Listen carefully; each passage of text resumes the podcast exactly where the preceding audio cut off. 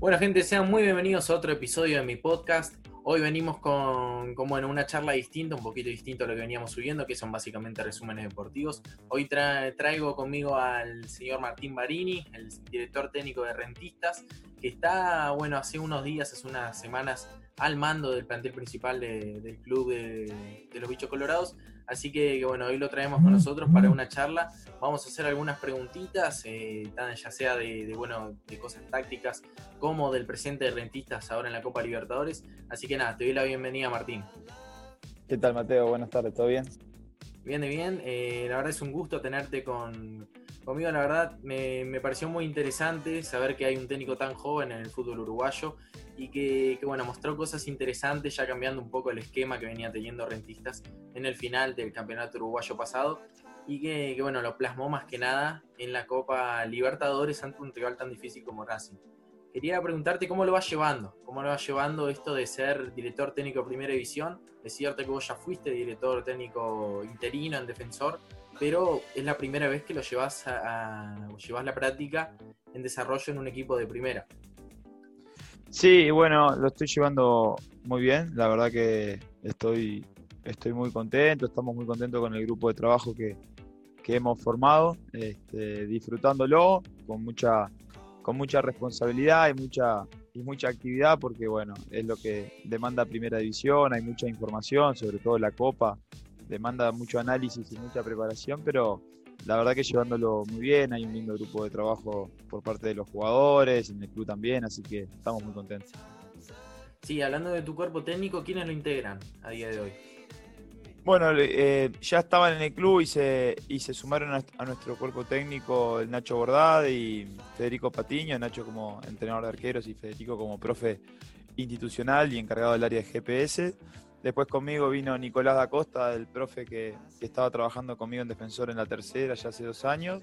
Eh, el polaco Rivero, Claudio Rivero como, como asistente, este, y Diego Franco también como asistente y encargado del área de videoanálisis. Claro.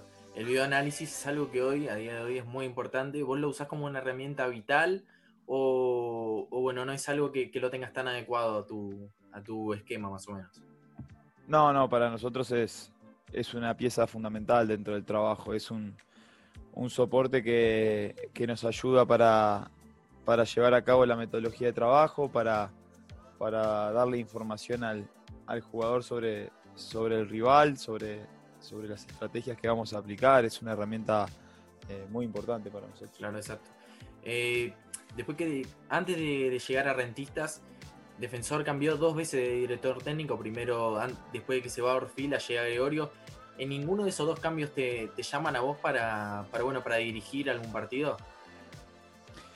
Bueno, en el interinato que, mencionabas hace un rato, eh, que fue en la salida de Orfila y la llegada de Gregorio, ahí sí, de hecho, este, si no se hubiese suspendido ese partido, hubiese, hubiese podido dirigir. Este, y bueno, después lógicamente que, nunca se sabe, una vez que es interino el entrenador, nunca, nunca se sabe hasta que no se confirme el siguiente. Y luego, con la, antes de la llegada de Eduardo Acevedo, también estaba la, posibilidad, en caso de que Eduardo no, fuera a aceptar de, que yo fuera. Este, sé, que, sé que el club me tenía, me tenía cerca como una posibilidad, pero bueno, también entiendo que, que el contexto no era, no era el mejor para, la institución y, por eso eh, optaron por, los entrenadores que optaron. Claro, me imagino eh, agarrar ese fierro caliente que sería el momento del descenso en defensor. Eh, ahora hablando un poquito de tu llegada a rentistas, ¿cómo fue el llamado? ¿A vos te llamaron antes de, de, la salida de Capucho? ¿Ya se sabía más o menos que ibas a dirigir vos? ¿O te llaman después de que se confirma? No, yo tuve un primer llamado con Nicolás, el presidente de la Sociedad Anónima Deportiva, eh, allá por enero, eh, que fue más que nada una conversación porque él, eh, obviamente que Rentistas venía a ser campeón de la apertura, estaba recontra conforme con Alejandro, pero él simplemente quería entrevistarse con algunos entrenadores para, para tener distintos perfiles en caso de una posible salida de Alejandro a futuro. después ya cuando unos días antes de la final con Liverpool, de la semifinal, eh, que Alejandro un poco hablando con Nicolás, le manifiesta esto de que era muy probable que él dejara, dejara la institución una vez finalizado el torneo. Ahí ya Eh, ni lo mismo, Nicolás me vuelve a contactar, me dice que está esta posibilidad, que él quería profundizar un poco conmigo en el caso de que Alejandro saliera. Y bueno, y así se terminó dando. Alejandro decidió eh, salir de la institución y ahí es cuando, cuando llegamos nosotros. Claro, o sea que ya había más o menos un, contacto al menos antes de, la salida de Alejandro. Sí, sí, sí, había, había un contacto porque, porque bueno, porque el club en eso es muy profesional. Ellos querían, obviamente, sabiendo eh, ese, deseo que le había manifestado Alejandro a Nicolás, había que, bueno, que querían estar preparados para que no llegara el momento de quedarse sin entrenador y no tener ningún plan B. Claro, y no te pesó mucho el. Eh, a ver, Alejandro venía de, ser vicecampeón uruguayo, ¿no te pesa, no te pesa mucho la, mochila de debutar en Copa Libertadores y saber que no tenés mucho tiempo tampoco para preparar? Porque creo que fueron. Eh, asumiste los primeros días de abril y ya tenías que pensar en enfrentar a Racing.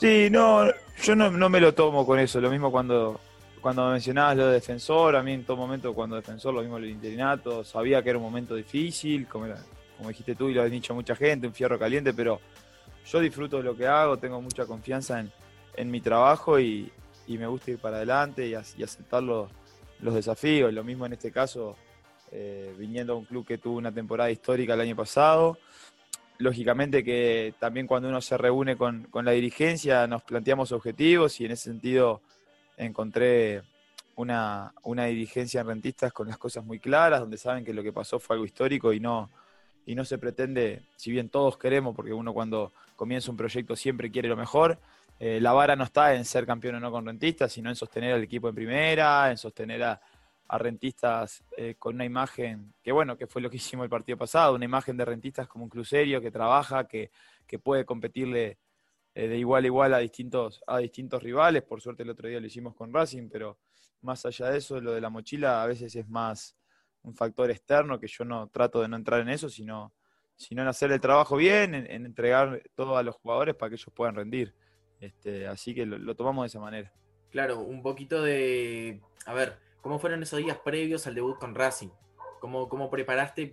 Sí, eh, me imagino que vos ya conocías un poco cómo trabajaba Pizzi, pero ¿cómo fueron los días previos? Sí, conocíamos en base al, al videoanálisis que comentábamos anteriormente, ¿no? que para nosotros es fundamental. Hicimos un análisis exhaustivo de Racing, de los patrones que tenía en cancha, de los movimientos, de las posibles formaciones, de cómo venían ellos.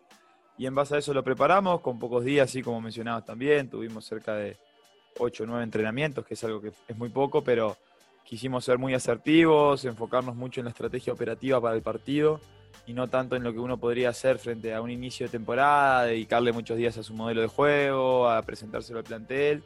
Eh, nosotros tuvimos que ir al grano desde el primer momento y bueno, por suerte eh, pudimos dar con la tecla en las estrategias que elegimos, los jugadores las pudieron llevar a cabo de buena manera y, terminamos redondeando un gran partido me imagino que te quedaste más que conforme con el partido. Una lástima eh, cómo, se les, cómo se les escapa el partido, una, una jugada de pelota quieta, pero creo que nadie, nadie eh, se esperaba el partido que termina siendo rentistas. Creo que no por, no por lo que se, ser rentistas, sino porque era una incógnita lo que iba a hacer el equipo. Y la imagen que había dejado no era la mejor, pero al menos yo tenía la certeza de que no iba a ser algo igual a lo que habíamos visto antes del final del campeonato uruguayo y Rentistas hizo un gran partido contra un equipo fuerte de Argentina, uno de los grandes de Argentina, que la verdad se le dejaron muy complicado.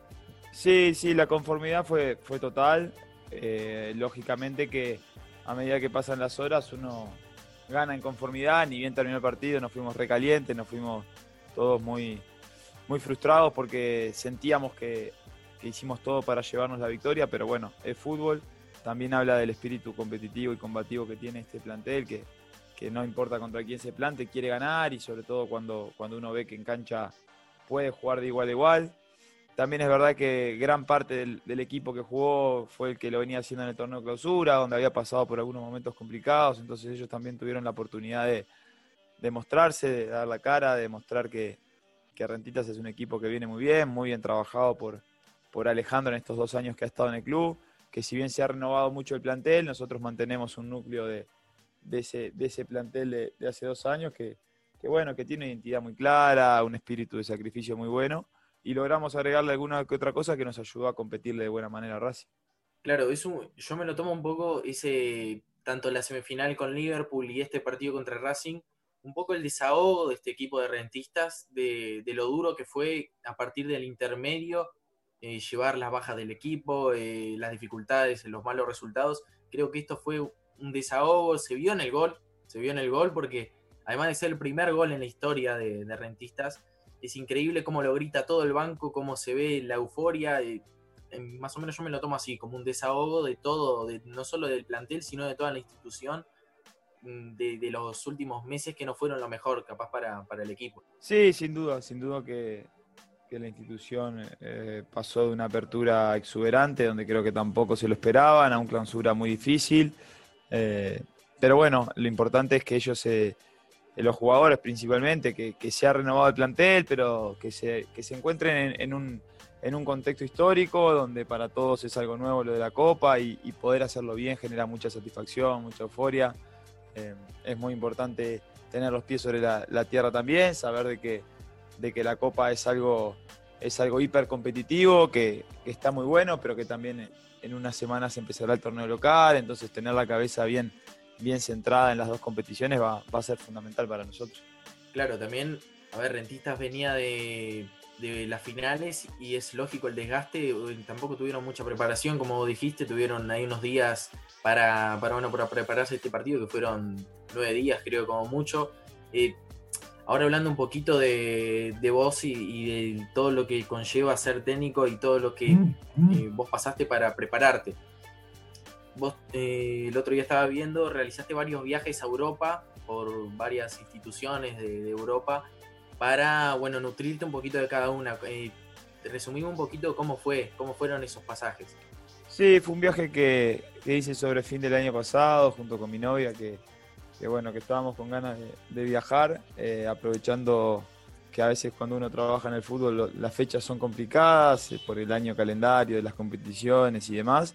Este, encontramos ahí un huequito fin de diciembre y principio de enero y aprovechamos para, para irnos a España. Yo ahí tenía varios contactos que, en Defensor me habían facilitado eh, y al mismo tiempo ex compañeros míos de las juveniles este, que, estaban jugando hoy por hoy ahí. Entonces, bueno, lo que busqué fue eh, en cada ciudad que podía estar cerca conseguir uno o dos contactos. A veces me juntaba con scouts de los equipos, a veces con directores generales, con entrenadores. Eh, y nada, intentar ver la cultura deportiva dentro de cada país, dentro de cada ciudad también. En España es muy marcado, todo lo que es Cataluña, lo que es Madrid, eh, lo que es País Vasco también estuve, en Sevilla, después en Italia también, cómo cambia ahí la, cultura. Me interesaba ver distintas opiniones, distintas formas de trabajo, distintos pensamientos y la verdad que fue una experiencia muy enriquecedora. Claro, ¿en Italia con, con quién estuviste? Eh, yo vi que fuiste al Inter, pero no sé si lograste tener contacto con algún uruguayo por allá. Sí, sí, en Italia estuve primero en, Turín con Diego Laxal, que estaba en Torino. Eh, ahí fui a ver el entrenamiento del primer equipo y estuve con él tomando un café. Fuimos compañeros de las juveniles en Defensor, tenemos una buena ah, relación. Este, sí, estuve intercambiando con él mucho, incluso sobre otros entrenadores que él había tenido, como era Gianpero Gasperini, por ejemplo, que en Atalanta está haciendo un gran trabajo. Y bueno, eh, distintas, Máximo Sarri también, distintos entrenadores. Y después estuve en Milán con Matías Vecino, que también fuimos compañeros en, la, en la selección sub-20 uruguaya. Y ahí pude ver, no el primer equipo del Inter, porque Conte en eso era muy celoso a la hora de dejar de ver los entrenamientos, pero sí en toda la ciudad deportiva del Inter, con, desde la primavera hasta, hasta su 15, pude ver entrenamientos, ver cómo entrenan ellos y, la verdad que estuvo muy bueno. ¿Cuál de todos te sorprendió más? ¿Cuál de todos los, lo, bueno, estas ciudades deportivas, digamos, cuál de todas te sorprendió más? No solo por la infraestructura, sino por la forma en la que se trabaja. Sí, sin duda que Barcelona, la Masía. Eh, la verdad que nunca había estado en una ciudad deportiva de ese nivel. Eh, los pude ver trabajar desde Barça B hasta, hasta la sub-15 y, la verdad, lo que es la infraestructura, ni, ni, que hablar, pero lo que es la metodología de trabajo, cómo juegan todos a lo mismo, cómo se manejan los mismos conceptos eh, en cada una de las divisionales, es, es muy bueno. Después estuve en el Sevilla también viendo al equipo de Lopetegui entrenar, también el Sevilla grandísimas instalaciones.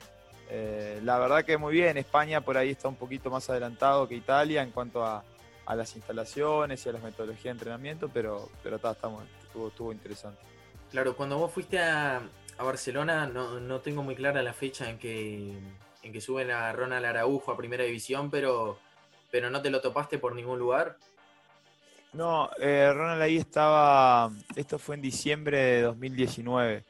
Yo creo que Ronald, me, hablaron de Ronald porque ellos recién lo habían traído, pero no estaba todavía en el primer equipo y me estaban hablando de, de las condiciones que le veían, pero de esa adaptación que él necesitaba hacer en cuanto al manejo de la pelota, eh, las conducciones para fijar, el pase tenso, que él todavía estaba adaptándose a lo que es la escuela Barça. Claro, también un poco de las condiciones físicas, que no es la misma preparación acá que allá. Sí, sí, sin duda, sin duda, sin duda. Si bien Ronald naturalmente, físicamente es un, es un jugador exuberante, eh, seguro que necesitaba adaptarse, obvio. Claro.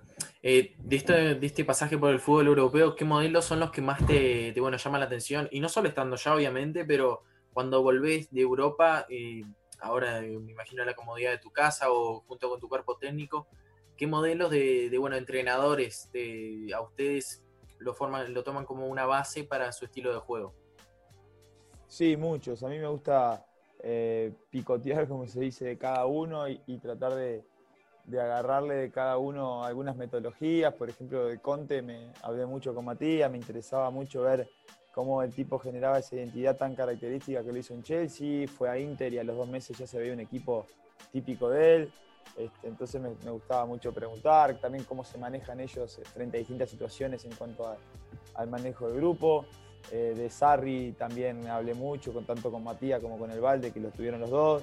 De Gasperini me interesó mucho ver cómo, cómo él entrenaba a ese equipo que tiene una forma tan particular de defender, con persecuciones individuales, con, una defensa que pocos equipos en el mundo lo hacen, a ver cómo él lograba generarlo.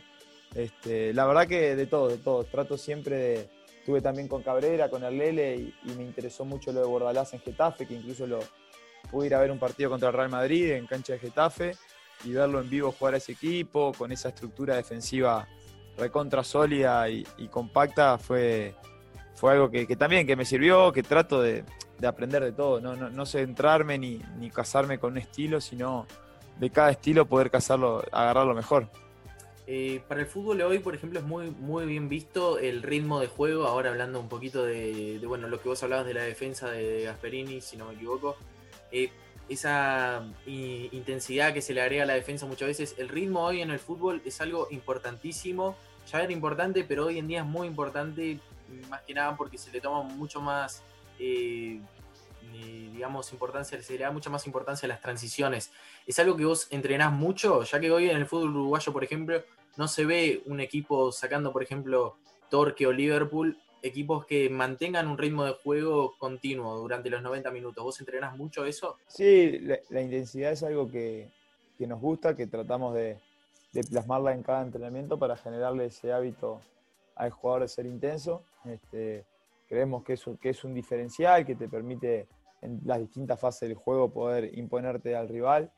Lógicamente que cuando nos enfrentamos a la Copa Libertadores, por ejemplo, como nos está pasando ahora, la intensidad va muy de la mano con la infraestructura. Entonces, nosotros tenemos la suerte de contar en el complejo de rentistas con una cancha de césped sintética que nos permite alcanzar una velocidad en el juego muy importante que a veces la cancha de césped natural o canchas que no tienen riego, que no tienen la altura del césped necesario, eh, por más que vos quieras meter la intensidad, el jugador se habitúa al juego en intensidad, no, es salir a correr, sino que tenés que tener una cancha con una pelota que gire de una manera, que vaya a determinada velocidad.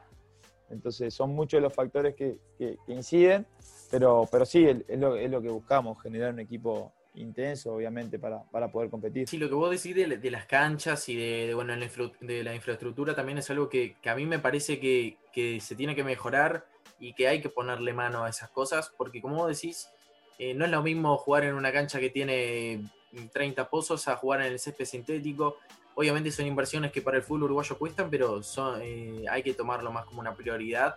Y, sí, la verdad que, que, hay que aumentar el ritmo en Uruguay porque uno mira un partido de fútbol argentino y ves que van dos, tres escalones mucho más arriba en lo que va a ser velocidad de juego, en la intensidad.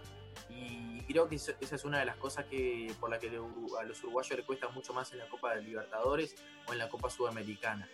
Eh, ahora hablando, tocando del tema internacional y tocando un poco el tema del estilo de juego, se habla mucho de, bueno, del guardiolismo, de, del estilo de juego de Pep Guardiola, que tanto le afectó o le suma al, fútbol. ¿Cuál es tu punto de vista a partir de este tema?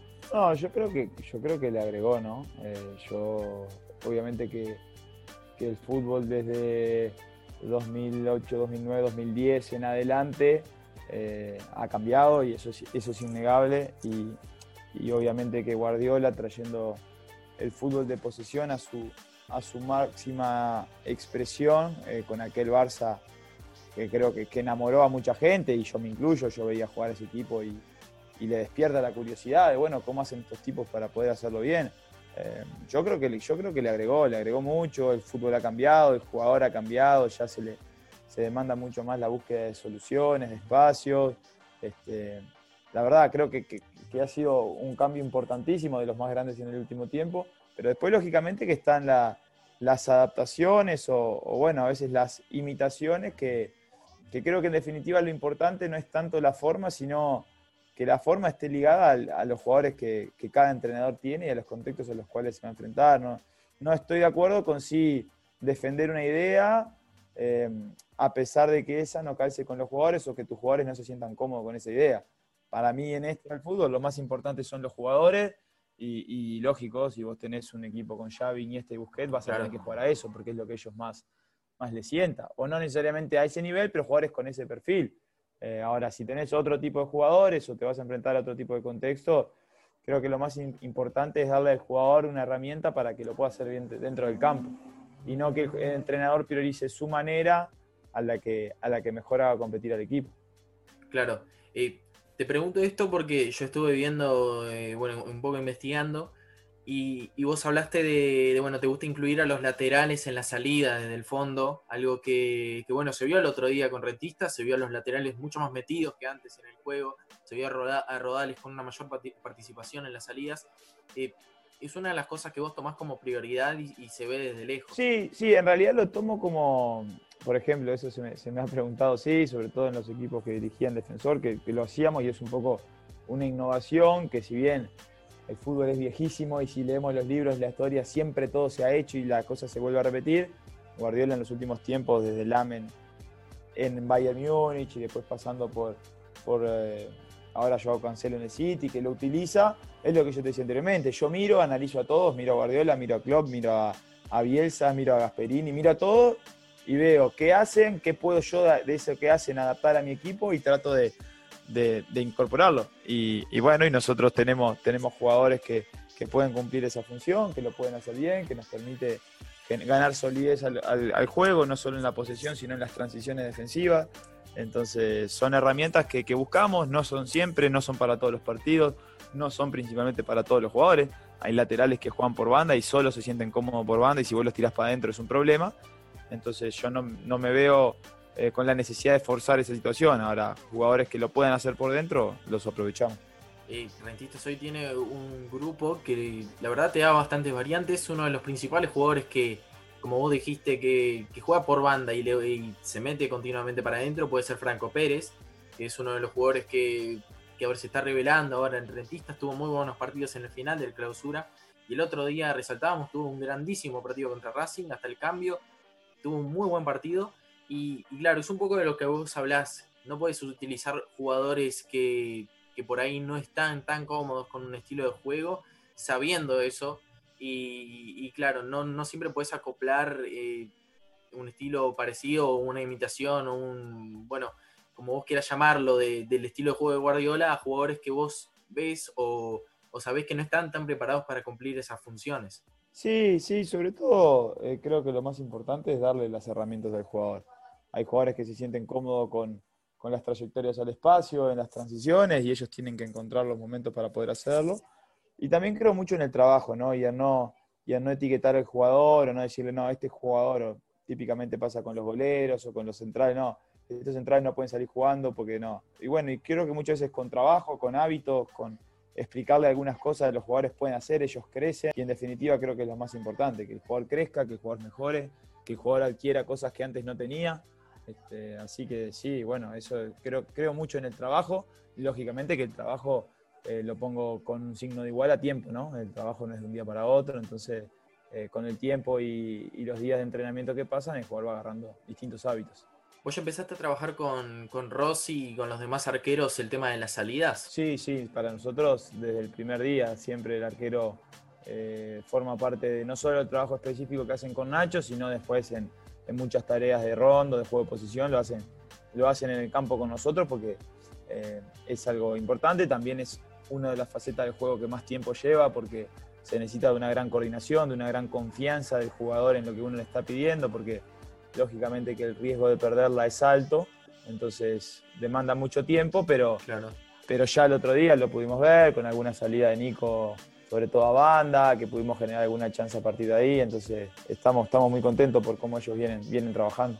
Rossi principalmente el otro día tuvo un gran partido, tuvo seis atajadas. Eh, yo, yo soy mucho de ver, por ejemplo, estadísticas en, en SofaScore, en, en Scout, y me gusta mucho ver las estadísticas de los jugadores, más que nada los jugadores jóvenes, creo que lo más interesante ver qué proyección pueden tener más adelante. ¿Vos utilizaste, eh, utilizaste estas herramientas, eh, ya sea eh, un software exclusivo para vos o, estas herramientas que tenemos a disposición todos? Sí, sí, claro, nosotros usamos. Eh, tenemos cuenta de Wisecout, este, tenemos también cuenta de Instat y de hecho a la hora de contratar jugadores hemos utilizado todo lo que es el Big Data porque, eh, bueno, Diego que te decía, que es el, que está encargado del departamento de bioanálisis, es una fuente de información muy confiable para nosotros y y tratamos de estar ayornados. Hoy por hoy el mundo funciona de esa manera.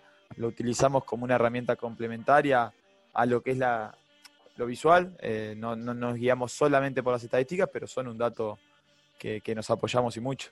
Hoy en día, más que nada, va tomando mucha fuerza esto de las estadísticas. Ahora hablando, estábamos hablando un poquito, volvimos a, rentistas. Antes de, asumir a rentistas, ¿vos tenías algún llamado a otro club? No, no, eh, había tenido alguna, alguna propuesta en su momento de, ser ayudante, de, por ahí tener alguna experiencia en el extranjero, pero, pero no, estaba muy enfocado en defensor, estaba muy, muy contento ahí, siempre hay sondeos y posibilidades, pero no, no, siempre con los pies en, defensor y, estaba muy metido ahí. Claro, para ser ayudante, ¿de, dónde te llamaron? Fue el año pasado con las artes, había una ah, posibilidad eh, en la Universidad de Chile Sí, con Martín, que, bueno, hace poco me preguntaban, que salió, fue público. Este, pero también fueron reuniones que hay muchas, donde bueno, te podría llegar a interesar. Al final no se terminó concretando esa, esa, posibilidad, este, porque justo Seba Eguren, que era es el ayudante de Martín, estaba trabajando en Atenas de San Carlos, entonces se había generado esa posibilidad. Este, que bueno, luego no se, no se terminó concretando y, y nada, quedó simplemente una reunión donde conocí a Martín, que es un, una gran persona, un gran entrenador, este, y nada, y quedó, y quedó por ahí. Eh, hablando de Martín y, bueno, de, un entrenador uruguayo de tanta importancia, eh, de, a la selección uruguaya, si te llaman dentro de ahora unos años, ahora se sabe que, que Tavares, obviamente, con todo lo que lleva el proceso Tavares y toda la carga que, va a tener el próximo director técnico de la selección uruguaya cuando finalice el contrato, ¿te gustaría en algún momento ser el director de la selección uruguaya, ya sea en, en, la principal o en las inferiores? Bueno, la, la selección creo que como para cualquier jugador, ser jugador de la selección es su máximo objetivo. Yo creo que a nivel de entrenador es lo mismo, ¿verdad? Eh, yo la verdad que el proceso lo, soy un gran adapto al proceso, me tocó como jugador ser parte del proceso en el 2000, 2010, 2011, cuando cuando el maestro venía trabajando, lo conocía el maestro mientras yo estaba en la sub-20, vi cómo, cómo, trabajó, cómo él se acercaba a nosotros que éramos una sub-20 y, la verdad que comparto mucho los valores que él ha pregonado, las formas eh, que él ha manejado el grupo, cómo ha generado esa identidad a nivel de selección que tanto nos ha beneficiado a todos. Este, realmente no, es algo que tenga ahora en el horizonte cercano, yo estoy muy concentrado en rentistas, en hacer bien mis primeros pasos, con mucha humildad, con mucha con mucha mesura, este, pero sí, obviamente que, para cualquier, o para mí en este caso, es un sueño en algún, en algún futuro poder, poder dirigir la selección nacional. Como decías, es un sueño tanto para los jugadores como para los entrenadores. Así que, que, bueno, veo que sos un entrenador que tiene actitud, que no le tiene miedo a los, a los desafíos que se le vayan formando. Y, creo que eso es algo bueno. Eso es algo bueno porque ya se suma otro nombrecito a futuro. Así que, que si vos sos muy joven, yo al menos te veo muchísimo futuro, ya que lo que mostraste el otro día es muy bueno y tengo amigos en defensor que me dijeron que vos estás un escalón arriba de lo que es el fútbol uruguayo en lo táctico. Así que, bueno, me deja muy contento que, se sume otro entrenador a esta camada enorme que tenemos. Bueno, muchas, muchas gracias, muchas gracias por la devolución. Este, sí, en Defensor tengo gente muy amiga que por suerte, incluso generaciones de juveniles, generación 2004, generación 2003, 2002, 2005, que he trabajado con ellos y, la verdad que se genera un vínculo, me gusta a mí generar un vínculo muy estrecho con el jugador, que, que trasciende lo que es el equipo porque, porque bueno, trato de entregarme a ellos de forma eh, pasional, con mucha vocación y, bueno, y después el, el, trabajo termina dando, dando sus frutos, a la corta o a la larga lo termina haciendo, así que confío mucho en eso. Claro, es un poco de, bueno, el humano que hay que agregarle muchas veces al fútbol y creo que eso es algo muy importante. Eh, bueno, Martín, te agradezco la verdad por, por, el tiempo, por el tiempo brindado. Te dejo porque, porque nada, tenías un tiempito, así que, que lo intenté aprovechar al máximo. Y nada, te agradezco mucho por, pasarte un ratito acá a charlar conmigo. Dale, Mateo, ha sido, ha sido un gusto. Este, la pasé muy bien, así que quedo, quedo a las órdenes para cualquier otro momento que quieras también conversar. Estoy, estoy disponible. Te mando un abrazo. Un abrazo, Martín. Muchas gracias. Chao, gracias, gracias.